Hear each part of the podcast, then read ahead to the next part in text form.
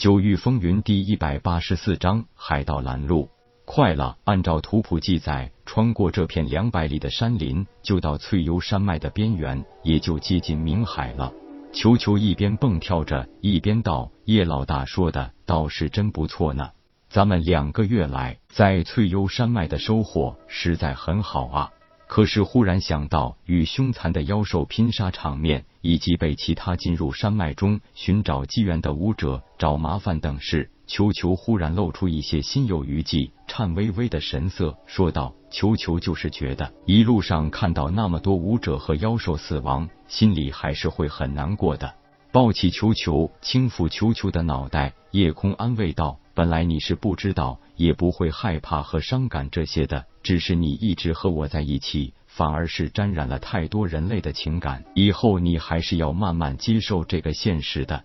不要说我们是修武之人，就算是一个平常人，也难免生老病死，更是不知道哪一天会祸从天降。我们修武当然不是为了杀戮，不过为了保护更多需要保护的人，很多时候又免不了以杀制杀。其实我也不喜欢杀生，更不会勉强别人杀人。虽然那些是该杀之人，但是你一样需要好好修炼。只有自己拥有强大的实力，才能自我保护，更能保护自己最亲的人。我们在一起，祸福同当，共同进退。修为也不要被对方落下才行。球球乖巧的点点头，奶声奶气的道：“球球知道的，所以一直都听叶老大的话，以后更会很努力的修炼。”正想再说点什么，夜空忽然眉头微微一皱，轻叹道：“人活着就是这样，有时候你越不喜欢什么，偏偏就会遇到什么，让人防不胜防。”虽然铁牛并没有夜空那么强的神识之力，可以更早的感应到危机，但是战神满体的他。本来就是为战而生，也必将是因战而走向巅峰，或者战死，或者前进，绝无停止或后退的可能。正因为如此，铁牛有一种超乎常人的能力，那就是可以更早感应到杀气或说战役的来临或接近。所以在夜空有了警觉后，很快也发现自己两人已经被人盯上。显然，两人年轻的外表更容易被别人当成猎物。两个月翠幽山脉里的生活，虽然带给两人一受太多的美好，不过还是有不少不忍直视的事件发生。这也让两人一受有了一份默契。夜空的话和铁牛忽然蓬勃待发的战意，让球球刚刚轻松惬意的心又重新点燃了这只非凡灵兽的原始兽性，迅速跳到了夜空的肩头上，小脑袋摇晃着，表情很古怪，分明是一种戏谑。像是在告诉别人，不知道哪个家伙要倒霉了。夜空笑道：“知道我们穷，这是给咱们送资源来了。”在铁牛的心里，夜空就是他的老大，不管什么时候，他的每一句话，铁牛都会毫不犹豫的去执行。而且这个兄弟就是需要用自己一生去守护的，就算天塌下来，也一定要先砸死自己。谁想伤害夜空，就要踏过自己的尸体。随着嗖嗖几声破空声传进两人的耳中，来人从四个方向把夜空两人围在了中间。铁牛立即做出反应，接让自己背对着夜空的后背。兄弟就是战场上对方后背的眼睛，这是对兄弟的绝对信任，也是面对腹背受敌时最佳应对方案。夜空不以为意的笑笑道：“看来有时候不喜欢的事情也会变成开心的事情。”我说什么来着？知道咱们穷，就有朋友给咱们送钱来了。夜空的话显然引起了对方一众人的嘲笑与不满。二当家的这小子是傻子呢，还是疯子？哈哈哈哈哈哈！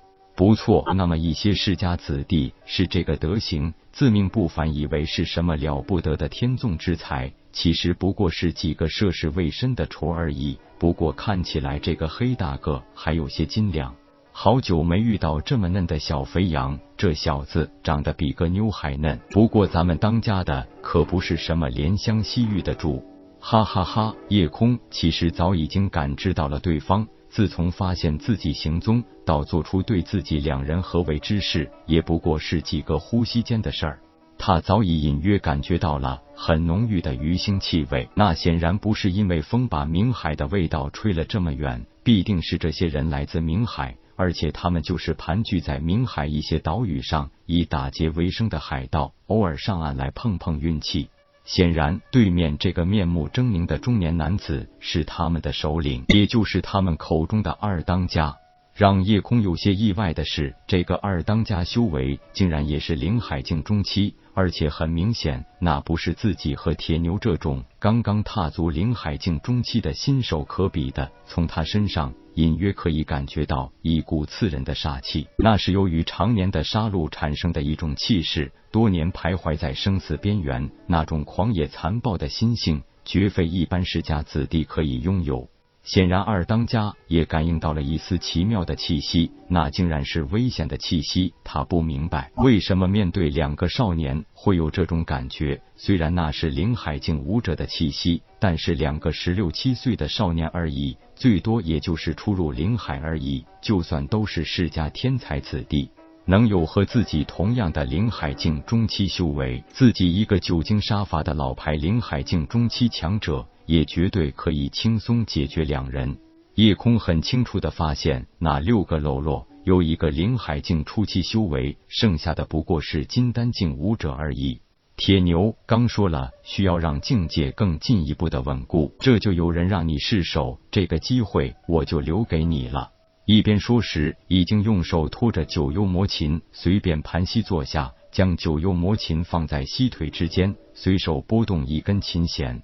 叮的一声轻响，拉开了序幕。一曲鸟语花香已经在这片充满了杀机的林间空地悠扬而起。铁牛一跃离开夜空两丈之外，直接挡在了二当家面前，没有半句废话，手中长枪抡个半圆，夹杂着丝丝电闪雷鸣的气息，直接砸向二当家左侧肩颈之间。行家一出手，便知有没有。二当家仓促之间连退三步，让开了铁牛的一枪，手中也立即出现一件兵器。